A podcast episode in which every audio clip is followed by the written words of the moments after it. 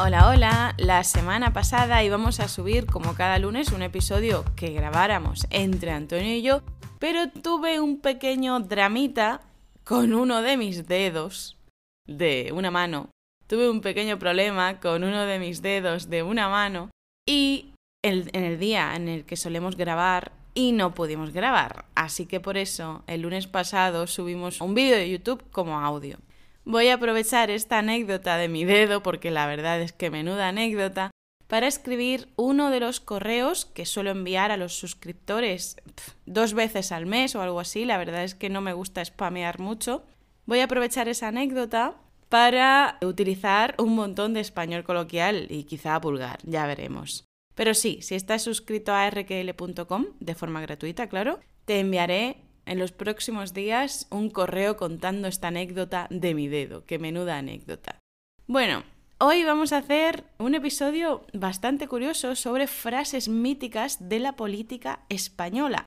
Y hablando de política española, la semana que viene, en la Academia de Español RQL, vamos a tener unas clases de conversación en las que hablaremos de un tema de actualidad, de cómo han intentado destruir a un político los medios de comunicación con intereses políticos.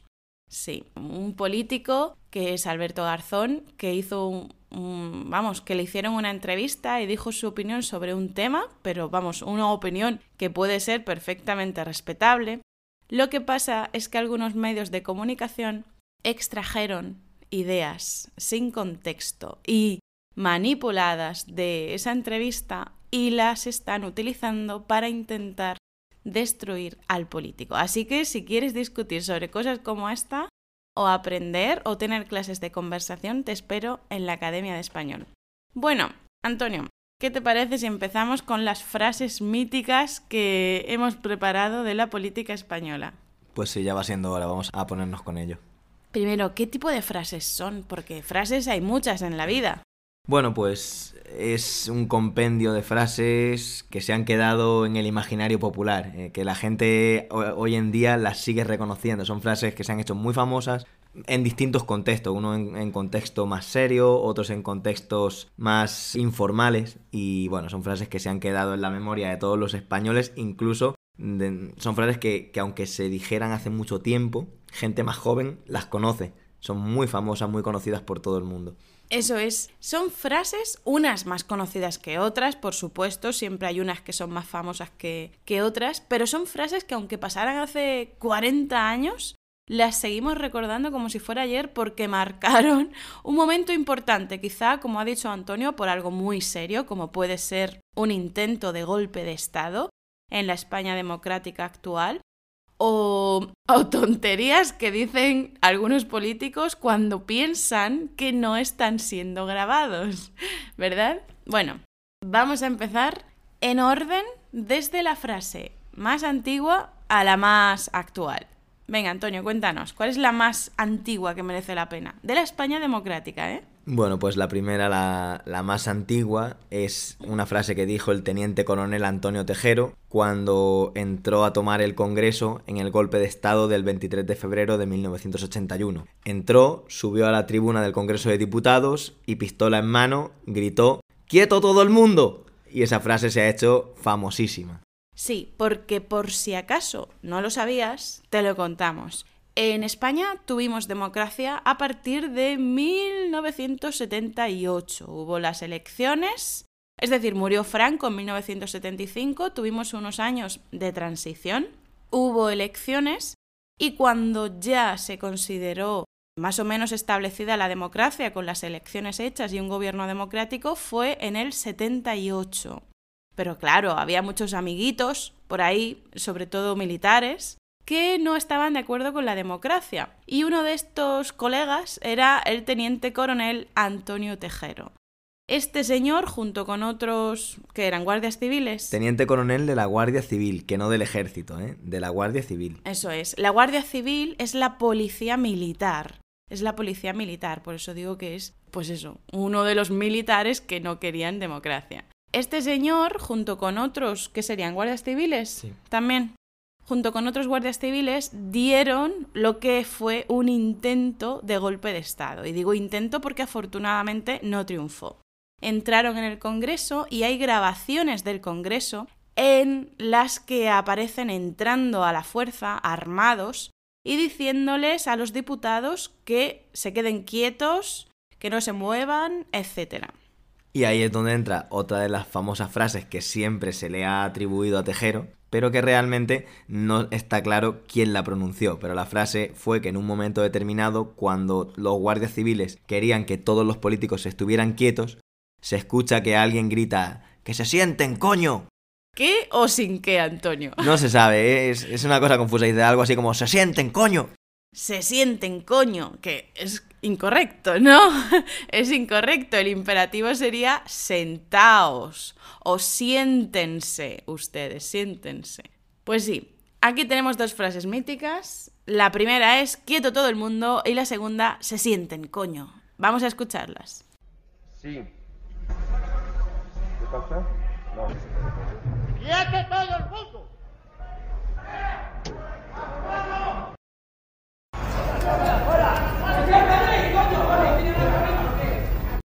La segunda parte, el segundo audio en el de se sienten coño, la verdad es que es bastante confuso. Cuesta escucharlo porque hay mucho ruido, pero está ahí, esa frase está ahí y es muy famosa por eso, el se sienten coño. Además, la de quieto todo el mundo sí que está bastante clara, ¿no, Antonio? Esa frase. Sí, sí, esa es la frase mítica de aquel momento. Exacto. Recordad, estaban los diputados sentados ¿eh? y entraron armados de repente, inesperadamente, mientras los diputados estaban haciendo una votación. Una votación de la investidura del nuevo presidente del gobierno, Leopoldo Calvo Sotelo, porque habían hecho una moción de censura para quitar a Adolfo Suárez, que era el primer presidente de la democracia. Sí, y pasaron varias cosas en ese momento. Cuando entraron, Tejero, que por cierto salió hace pues, dos años de la cárcel o algo así, dos o tres años. Hace unos años, sí. Es decir, que ya ha salido siendo un señor mayorcito, ¿eh? un señor antiguo.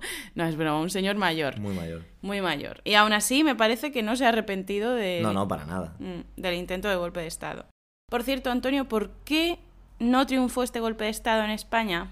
Bueno, pues en teoría fue porque el rey no lo apoyó y dio la orden de que esos militares, esa policía militar, abortara el golpe de Estado que no tenía ningún fundamento ni ninguna continuidad porque no se le apoyaba desde la monarquía ni desde el Estado.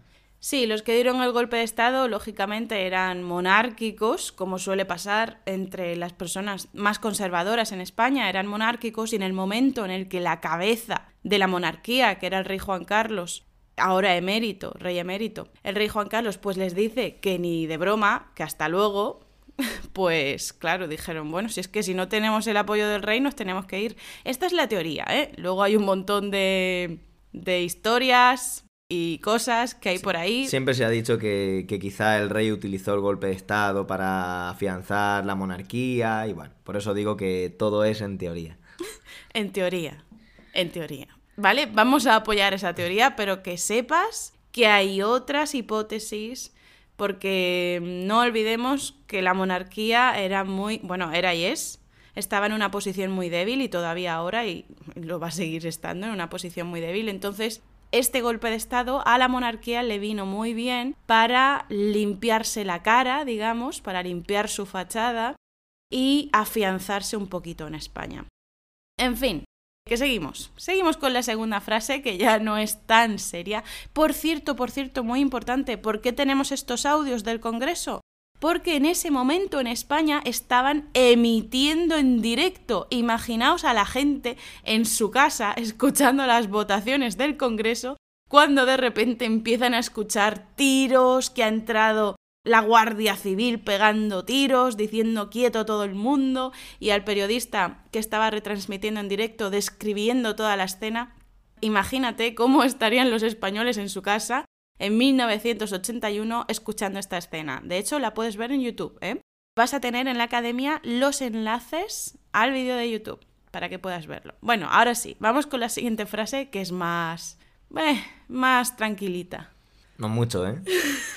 bueno, la segunda frase se trata de, de una frase, una expresión que soltó, que dijo el empresario José María Ruiz Mateos en 1989. Era un empresario andaluz que era dueño de un holding de empresas que se llamaba Rumasa.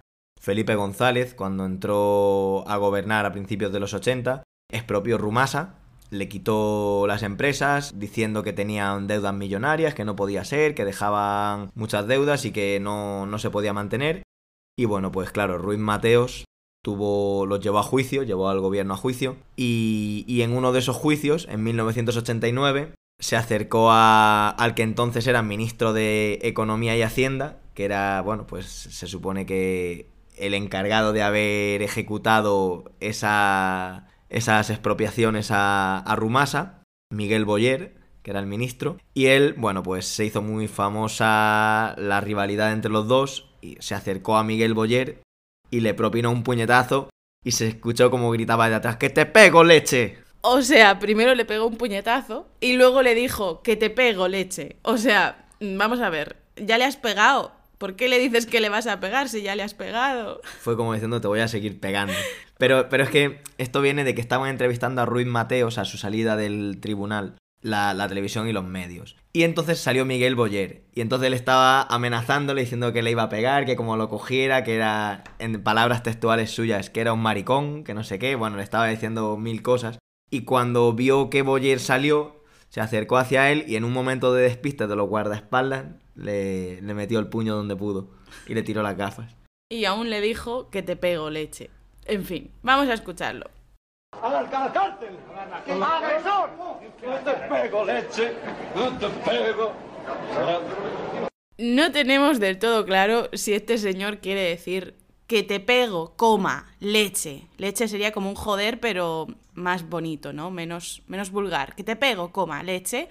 O si estaba tan emocionado que se le olvidaron incluso los artículos y no dijo que te pego una leche. Una No, leche Él es un quería golpe. decir que te pego una leche. Claro, Lo que pero- pasa que en el momento de tensión le salió que te pego leche. Y Antonio, ¿este señor ganó dinero con esta frase o qué? Sí, sí, luego más adelante volvió a iniciar otro holding llamado Nueva Rumasa y en anuncios de televisión de sus productos, que son eran flanes, chocolates y todo eso, hizo, hizo anuncios haciendo la frase que te pego leche, Boyer. Que te pego leche. voy- Manda huevos, eh. Manda huevos. Bueno, tercera frase, Antonio. Venga, vamos a darle. Es una frase de 1996 de José María Aznar. Acababa de ganar las elecciones nacionales al PSOE. Era la primera vez que el PP llegaba al poder. Y bueno, pues para ganar tuvo que pactar con los nacionalistas catalanes para poder gobernar. Entonces, en una entrevista que le estaban haciendo, Aznar estaba haciendo una alabanza sobre el catalán y él, ni corto ni perezoso, reconoció que también lo hablaba, pero en la intimidad. Y dice algo así como, cuando estoy en círculos reducidos, no muy amplios, en la intimidad lo hablo también, pero todo esto después de haber dicho mil cosas buenas sobre el catalán. A ver, a ver, a ver, a ver. Voy a retomar, voy a recoger todo lo que ha dicho Antonio y lo voy a resumir. José María Aznar fue el presidente del Partido Popular, que solemos llamarlo PP, las siglas, el PP, ¿vale? El PP es un partido de derechas español. El PP y el PSOE, o PSOE, como también se pronuncia, son los dos partidos principales en España. Y de hecho tenemos un problema que es el bipartidismo, que hay dos partidos y es muy difícil salir de los dos partidos. José María Aznar gobernó durante dos legislaturas Sí. dos legislaturas y se libró de una buena, se libró de la crisis económica que fue provocada durante su, durante su segunda legislatura, pero le cayó al siguiente presidente del gobierno que fue otro que luego vamos a escuchar. Luego escucharemos frases del siguiente presidente del gobierno, ya del PSOE.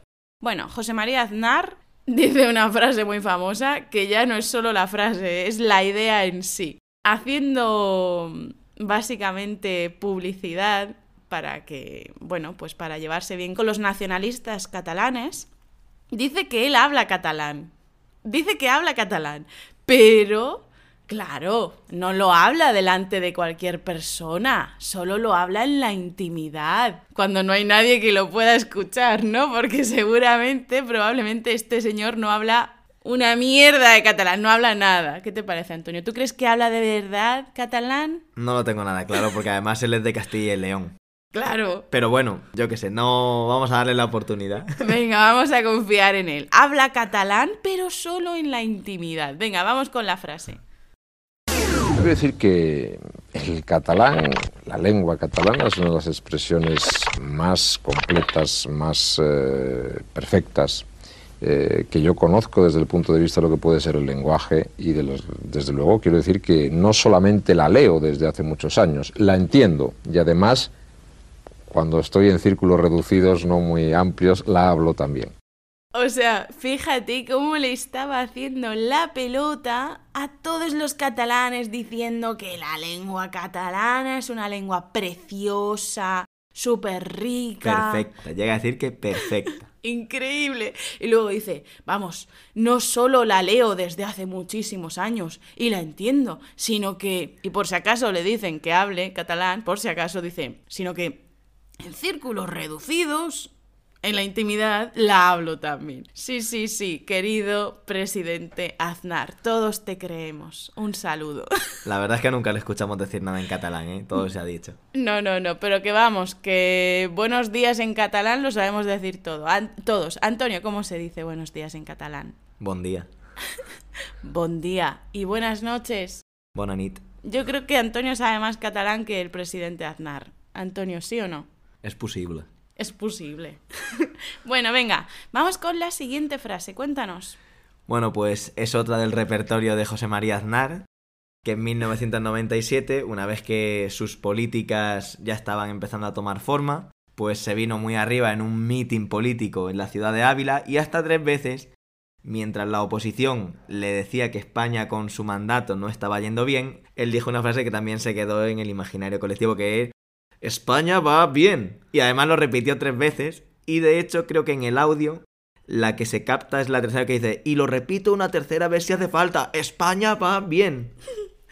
Y solamente ocho añitos, nueve, diez añitos después, explotó en España lo que sería la burbuja inmobiliaria que nos llevó a unos cuantos años de crisis. Explotó en 2008, pero la burbuja inmobiliaria lógicamente llevaba desde los 90 formándose, ¿o no? Exacto, su política estuvo muy basada en privatizar empresas importantes que eran nacionales hasta ese momento, que eran del Estado, y luego también alimentar esa burbuja inmobiliaria que luego pues eh, hizo, que, hizo que cuando llegó la crisis en España se sintiera mucho más que en otros sitios. Bueno, vamos a escuchar esa frase mítica de España va bien. Lo voy a repetir otra tercera vez porque hay algunos que esto no lo acaban de entender. España va bien. Las cosas van bien. Sí, sí, señor Aznar, las cosas iban de puta madre, no En- iban bien. En aquel momento sí, en aquel momento sí porque no se estaba notando los efectos de esa burbuja, pero bueno, poco a poco pues al final Claro, si es llegamos que- a donde llegamos. Sí, sí, en la superficie todo es bonito. Ahora, te pones a ahondar y llegas al estiércol, llegas a... Es que no quiero ser tan vulgar, pero vamos, que sí, que te pones a ahondar y llegas a la mierda, que es lo que nos pasó, ¿no? Por culpa de esos años de los 90, en, vamos, en los que se especulaba, se, nacio- se nacionalizaban, no, ojalá, se... se Privatizado. se privatizaban, exacto, se privatizaban empresas públicas y por eso ahora estamos pagando tantas facturas de luz. Eso no, Antonio. Correcto. En fin, pero bueno, vamos a perdonar a este señor, que esté tranquilico en su casa, y seguimos nosotros con la siguiente frase. ¿De quién es?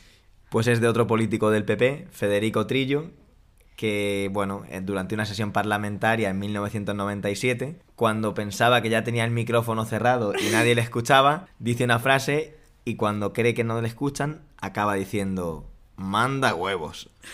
Sí, esta frase ya la conoces tú porque seguro que has escuchado el episodio de expresiones con huevo 1 y expresiones con huevo 2. Y si no, pues tira para allá y escúchalo. Manda huevos, dijo este señor, en el mismo año en que Aznar dijo España va bien. Vamos a escucharla. Comienza la votación. Manda huevos.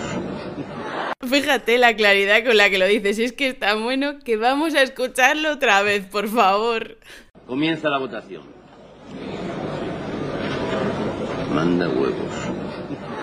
Pero qué mágico, por favor, qué mágico. Eh, Antonio, ¿alguna información sobre esta frase?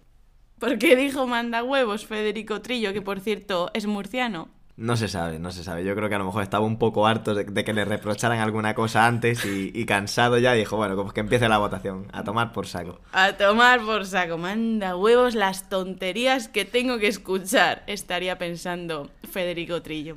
En fin, vamos con otra buenísima, que también es de este estilo de manda huevos, pero que también eh, dijo, ya llevamos dos de Aznar, pues esta va a ser la tercera. Vamos con otra frase de José María Aznar en 2002. Antonio, cuéntanos. Pues en 2002, como ya has comentado, a José María Aznar le pasó algo parecido a Federico Trillo, pero esta vez en el Parlamento Europeo. Acababa de dar un discurso y cuando terminó y pensaba que su micrófono ya estaba cerrado y nadie le escuchaba, se escucha de fondo como dice, vaya coñazo que he soltado. Vamos a ver, coñazo. Coñazo es algo muy aburrido. Podemos decir, vaya coñazo de película, vaya coñazo de reunión familiar, por ejemplo, vaya coñazo de lo que sea, de discurso. Pues soltar es decir algo, ¿no? Decir. Vaya coñazo que he soltado, es menuda mierda, menudo aburrimiento que acabo de, de, generar con mis palabras, ¿no? Soltar es el discurso que ha dado, pues es un coñazo. Él mismo lo reconoce, increíble, vamos. Además, coñazo es vulgar, ¿eh? es una palabra vulgar, no es coloquial. Tenemos más Europa y sobre todo mejor Europa que antes de celebrar el Consejo de Barcelona. Vaya coñazo que he soltado.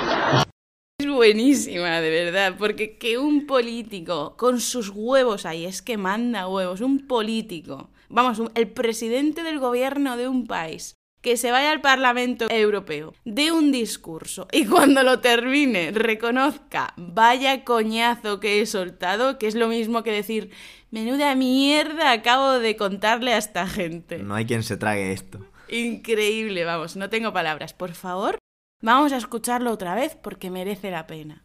Tenemos más Europa y sobre todo mejor Europa que antes de celebrar el Consejo de Barcelona. Buenísimo, de verdad. ¿No es buenísimo, Antonio? A mí me parece genial. Es genial. Si es que Aznar, no vamos a entrar en materia, pero menudo personaje para lo bueno y para lo malo, ¿eh? Para las dos cosas. En fin. El próximo día, el próximo día no, en el próximo episodio del podcast vamos a seguir con estas frases, porque tenemos 8 millones, no es broma, pero tenemos unas cuantas más que son muy buenas y merecen ser escuchadas tranquilamente con pausa. Así que por eso vamos a dividir este episodio en dos partes. La primera parte es la que termina ahora y el segundo episodio de esta serie lo vamos a empezar con una frase del rey Juan Carlos. Bueno, bueno, bueno, Antonio. Han hecho camisetas, bufandas, eh, todo. Han hecho todo todo tipo de merchandising, como decimos en España, todo tipo de todo con esta frase. No vamos a decir cuál es, te vamos a dejar con la intriga hasta el próximo lunes. No nos mates. Pues nada, esperamos que a nuestros oyentes les haya gustado y les haya hecho gracia estas frases. Es el objetivo de, de este episodio del podcast. Creemos que son frases, además, que, que muchas veces no creo que se conozcan fuera de España, pero en España si vienen, todo el mundo las conoce. O sea, si tú le preguntas a alguien sobre esas expresiones, es rara la persona que no las conozca. Claro, habrá unas que se conozcan más que otras, por supuesto, como lo de lo de quieto todo el mundo lo conoce todo Cristo, ¿vale? Todo el mundo conoce esta frase. Y lo de que Aznar habla español, ay, español, catalán en la intimidad, por supuesto. Luego que me puedas decir, ay, pues no me acuerdo del manda huevos de Federico Trío, pues puede ser, pero son muy famosas. De hecho, las hemos seleccionado nosotros porque las conocemos. Y somos muy jóvenes, ¿eh? Y estas frases son desde los años 80 Y estas frases además han dado mucho que hablar. Han dado mucho que hablar, es decir, no dijo uno que te pego leche y ya está y se quedó ahí, no. Una vez las dijeron, se estuvo hablando de estas frases durante años y la prueba somos nosotros ahora que estamos hablando de ellas, ¿no? Sí, pero incluso hoy en día eh, muchas veces estas frases se vuelven a, a sacar para cuando hay una discusión política, cuando hay cualquier problema, muchas veces en los artículos periodísticos se vuelve a recordar este tipo de comentarios que, que ocurrieron porque han soltado algún político algún comentario parecido o, o siempre están ahí disponibles para hacer alguna comparación. Eso es. Vamos, que si quieres conocer de verdad la cultura española, porque la cultura está formada por diversas subculturas, ¿no? La cultura de los escritores, de los pintores, pero también la cultura de, de- de estas cosas, la cultura popular, que forma parte ya del pensamiento popular, de los recuerdos de la gente. Esto también es cultura, así que tienes que escuchar también el próximo episodio. Y te recuerdo que si quieres recibir historias con español coloquial, te espero en la lista de suscripción que encontrarás en rql.com. Puedes apuntar ahí tu correo y de vez en cuando, o dos veces al mes, te enviaré un correo con alguna anécdota. Hasta pronto. Chao.